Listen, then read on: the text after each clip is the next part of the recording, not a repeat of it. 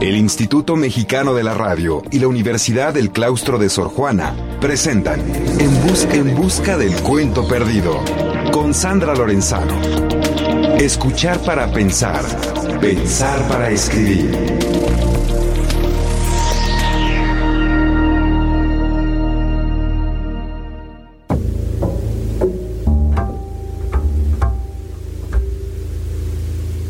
Había una vez ¿Cómo sigue el cuento? ¿Dónde está? ¿Dónde se ha escondido? Los invito a que me acompañen una vez más a encontrar ese cuento que cada uno tiene guardado muy dentro de sí. Aquí buscaremos los caminos que nos lleven a encontrarlo. Hola a todos, bienvenidas y bienvenidos a En Busca del Cuento Perdido, un programa que realizamos conjuntamente el Instituto Mexicano de la Radio y la Universidad del claustro de Sor Juana. Gracias por acompañarnos en esta aventura de leer, escribir, soñar e imaginar juntos. En busca del cuento perdido. Se escucha a través de Horizonte 107.9 de FM en la Ciudad de México, en Radio Imer 540 AM en Comitán, Chiapas, en órbita 106.7 de FM en Ciudad Juárez, Chihuahua, en la popular 1350 AM de Cacahuatán, Chiapas, en Yucatán FM 92.9 en Mérida, Yucatán, y en el mundo entero por Radio México Internacional, una estación que se transmite por internet www.radiomexicointernacional.imer.gov.mx. También pueden escucharnos desde su computadora en www.horizonte.imer.gov.mx. Los teléfonos en cabina 5628 1736, 5628 1737 y Lada sin costo 01800 546 37. Correo electrónico en busca del cuento perdido arroba yahoo.com.mx. Twitter arroba Sandra Lorenzano. Facebook en busca del cuento perdido. Y recuerden que en el blog sandralorenzano.blogspot.com está el podcast con nuestros más de 130 programas para que puedan escucharlos cuando lo deseen. Allí simplemente tienen que entrar a la pestaña que tiene el título de programas. El día de ayer, 26 de mayo, murió uno de los grandes escritores e intelectuales de nuestro país. Me refiero al querido José María Pérez Gay narrador, ensayista, traductor, diplomático que fuera cónsul en Alemania y más tarde consejero cultural en la Embajada de México en Francia y embajador en Portugal. Fue además profesor de la Facultad de Ciencias Políticas y Sociales de la UNAM, director fundador del Canal 22 de televisión, subdirector de Radio Educación, director del suplemento cultural La Jornada Semanal y colaborador de la Cultura en México así como miembro del consejo editorial de la revista Nexos. Entre los reconocimientos que recibió se encuentran el Premio Nacional de Periodismo en Divulgación Cultural y la Orden de la Gran Cruz al Mérito por parte del Gobierno de la República Federal de Alemania, así como la Medalla Goethe y la Cruz de Honor para las Ciencias y las Artes otorgada por el Gobierno de Austria. Sin duda, su muerte representa una enorme pérdida para el mundo cultural de nuestro país. Y por eso quiero dedicarle el programa de hoy, para que ustedes lo conozcan un poco mejor, quienes aún no lo conocen, y para que sobre todo tengan muchas ganas de acercarse a su obra. A los 21 años, el joven José María Pérez Gay, que había nacido en la Ciudad de México el 15 de febrero de 1944, obtuvo una beca para ir a estudiar Alemania. Fue de las primeras becas que se daban en nuestro país para hacer un posgrado. Se fue sin conocer el idioma, pero fue tal su enamoramiento de la cultura y el pensamiento alemanes que se quedó por aquellos lares 16 años. En ese tiempo hizo un doctorado en filosofía y germanística en la Universidad Libre de Berlín y se volvió un profundo conocedor de la cultura en lengua alemana. Esto, aunado a su pasión por la literatura y su compromiso con México, lo llevaron a traducir a muchos de los más importantes narradores, poetas y ensayistas, dándolos a conocer muchas veces por primera vez en nuestro país. Así tradujo a Thomas Mann, a Franz Kafka, a Robert Musil, a Walter Benjamin, a Teodor Adorno, a Elias Canetti, a Hermann Broch, entre muchos otros. Fue quizás el mejor traductor al castellano de la compleja poesía del rumano Paul Celan, que como ustedes saben, porque lo he confesado en otros programas, es uno de mis poetas de cabecera. La obra de Celan, como lo decía el propio Pérez Gay, la tradujo a lo largo de 25 años. Cito aquí un fragmentito de una entrevista en la que dice, en mayo de 1975 comencé a traducir poemas de Paul Celan. Desde entonces he procurado afinar algunas versiones, entender mejor otras y acercarme a ese enigma poético. Les voy a leer el poema llamado Cristal a modo de ejemplo. Recuerden que Paul Celan, de origen judío, fue un sobreviviente del nazismo y un absoluto innovador de la lengua alemana. A pesar de haber nacido en una zona de Centroeuropa, la Bucovina, en la que se hablaban muy diversas lenguas, él mismo las hablaba, sin embargo el alemán fue para él su lengua materna. Sus padres murieron en campos de concentración, por eso Celan se pregunta en un poema conmovedor, cómo escribir madre en la lengua de tus asesinos. El poema que les voy a leer, Cristal, dice así. No busques en mis labios tu boca, ni en la puerta al extraño, ni en el ojo la lágrima. Siete noches más arriba pasa el rojo hacia el púrpura, siete corazones más adentro insiste la mano en la puerta, siete rosas más tarde se escucha el rumor de la cisterna. De noche cuando el péndulo del amor oscila entre el siempre y el nunca jamás, tu palabra derriba las lunas del corazón y tu ojo azul, borrascoso, le entrega el cielo a la tierra. Desde una lejana arboleda, oscurecida por el sueño, llega hasta nosotros el aliento, y lo que perdimos transita inmenso como un espectro del futuro. Lo que ahora se hunde y se levanta quiere lo sepultado en la entraña, ciego como la mirada que cambiamos, el tiempo lo besa en la boca. Un hermoso poema traducido por José María Pérez Gay del libro Amapola y Memoria de Paul Celan.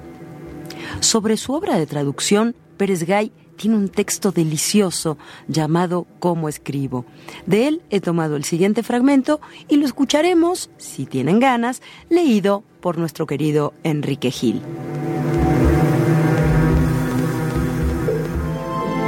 Ahora recuerdo los días que pasaba en México cuando aún vivía en Alemania y no existían los procesadores de palabras.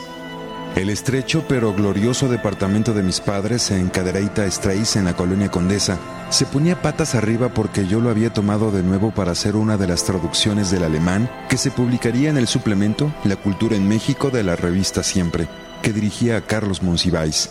Por ese entonces desempacaba mi máquina Olimpia de escribir, me sacaba de múltiples bolsillos unos plumines alemanes con finísimas puntas de pico de mosquito, extraía de las maletas una biblioteca ambulante, Elías Canet y Hasman Gusensenberg, Hermann Brock y Karl Kraus. Me armaba de dos ramas de papel Bond gramaje 29 de 50 hojas cada una, que luego tendría que reponer, puesto que apenas me alcanzarían para un borrador de unas 25 cuartillas y faltaba aún pasar el texto varias veces en limpio, y ante los ojos alarmados de doña Alicia, mi madre, y los ojos escépticos de don Pepe, mi padre, ponían todo aquello sobre la versátil mesa del comedor. Lo que ocurría en los días siguientes era que todas las líneas telefónicas de la Ciudad de México estaban ocupadas. Al decir de Luis Miguel Aguilar, unas porque se me ocurría, decía el Huicha, tomar el directorio telefónico, marcar el número y leerles a todos sus moradores los avances de mi traducción y o presentación de lo traducido. Otras líneas estaban ocupadas porque, afirmaba también el Huicho, les hablaba a los amigos para preguntarles si una minucia exquisita en la traducción quedaba mejor que otra minucia exquisita y las últimas líneas telefónicas se ocupaban con amigos de José María Pérez Gay preguntándose, ¿ya te habló Chema? Me dejó pensando. ¿Tú crees que ese específico dativo alemán en la traducción de Canetti sobre Hashilla puede resolverse con un buen acusativo español? Ahora recuerdo los ojos alarmados de doña Alicia, mi madre, y los ojos escépticos de don Pepe, mi padre, y busco mi máquina Olimpia de escribir, pero mis padres, como la máquina, ya no están. Se han ido para siempre, Siento una extraña mezcla de nostalgia y esperanza en medio de la escritura y las tazas de café. Entonces me pregunto si un recuerdo es algo que tenemos o algo que hemos perdido para siempre. Sabemos que los recuerdos no existen, reescribimos siempre la memoria del mismo modo como reescribimos siempre la historia. En busca del cuento perdido. Lindo texto, ¿verdad? Y si tienen ganas de leerlo completo, pueden hacerlo, por supuesto, en el blog sandralorenzano.blogspot.com. Entre los libros de Pérez Gay están las novelas La difícil costumbre de estar lejos y Tu nombre en el silencio, y los ensayos El imperio perdido o las claves del siglo, Germán Broch, Una pasión desdichada, El príncipe y sus guerrilleros, La destrucción de Camboya y La supremacía de los abismos. Y como siempre, por supuesto, tenemos tres libros para ustedes.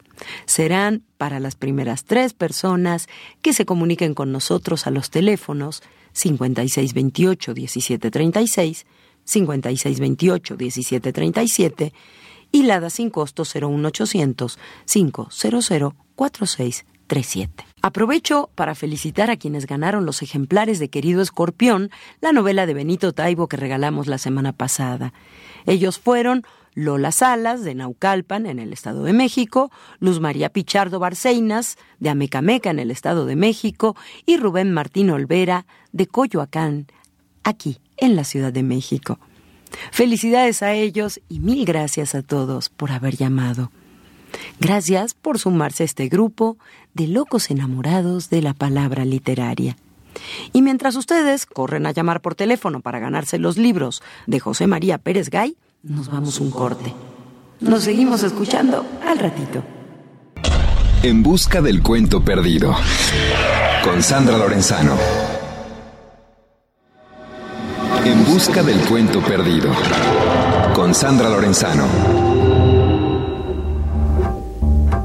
Hola a todos, soy Sandra Lorenzano y ya estamos de regreso en En Busca del Cuento Perdido, un programa que realizamos el Instituto Mexicano de la Radio y la Universidad del Claustro de Sor Juana. Déjenme contarles algo que me hace muy feliz, que este mes estamos cumpliendo tres años al aire. ¡Tres años!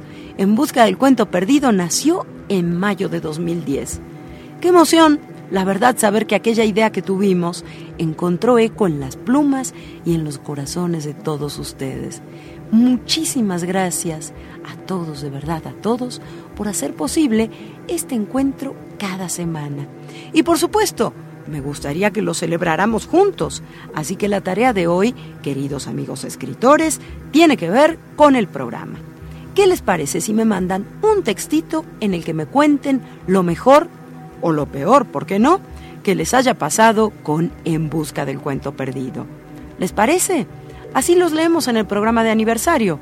Ojalá les entusiasme la idea y se sumen a la celebración. Espero entonces un relato, puede ser real o ficticio, que para eso estamos en el mundo de la literatura, ¿no? Sobre lo mejor o lo peor que les haya pasado en este programa. Lo espero, por supuesto, en nuestro correo en busca del cuento yahoo.com.mx. Antes de despedirme, quisiera agradecerles a nuestros dos productores estrella, los mismos dos que nos acompañan desde hace tres años, Enrique Gil de Limer y Carlos Prieto del Claustro de Sor Juana. Sin ellos, este espacio que compartimos, ustedes y yo, créanme que no sería posible. Y ahora sí, hemos llegado al final del programa de hoy. Gracias por haberme escuchado, gracias por haberme permitido soñar e imaginar con ustedes. Soy Sandra Lorenzano y los espero nuevamente el próximo lunes a las 3 de la tarde para que sigamos buscando juntos esa historia que todos tenemos escondida muy dentro de nosotros mismos. Nos vamos escuchando al gran George Mustaki, quien también nos dejó hace unos días y a quien le dedicaremos pronto un programa completo. Aquí recordando a Mustaquí y a José María Pérez Gay, nos vamos escuchando Ma Liberté, mi libertad. Y colorín colorado, en busca del cuento perdido, es lo que ustedes han escuchado. Ma liberté, longtemps je t'ai gardé une perle rare. Ma liberté, c'est toi qui m'as aidé à larguer les amarres. Aller n'importe où pour aller. jusqu'au bout des chemins de fortune. Pour cueillir en rêvant une rose des vents sur un rayon de lune. Ma liberté devant tes volontés, mon âme était soumise. Ma liberté, je t'avais tout donné, ma dernière chemise. Et combien j'ai souffert pour pouvoir satisfaire tes moindres exigences. J'ai changé de pays, j'ai perdu mes amis pour gagner ta confiance. Ma liberté, tu as su désarmer toutes mes habitudes. Ma liberté, toi qui m'as fait aimer, même la solitude. Toi qui m'as fait sourire quand je voyais finir une belle aventure. Toi qui m'as protégé quand j'allais me cacher pour soigner mes blessures. Ma liberté, pourtant je t'ai quitté une nuit de décembre. J'ai déserté les chemins écartés que nous suivions ensemble. Lorsque sans me méfier, les pieds et poings liés, je me suis laissé faire. Et je t'ai trahi pour une prison d'amour et sa belle geôlière. Et je t'ai trahi pour une prison d'amour et sa belle geôlière. En busca del cuento perdido. Con Sandra Lorenzano. Escuchar, Escuchar para pensar. Pensar para escribir. Una coproducción del Instituto Mexicano de la Radio y la Universidad del Claustro de Sor Juana. IMER, Radio Pública a su servicio.